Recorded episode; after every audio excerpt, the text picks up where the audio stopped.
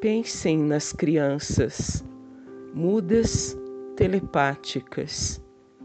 Pensem nas meninas cegas, inexatas. Pensem nas mulheres rotas, alteradas. Pensem nas feridas como rosas cálidas.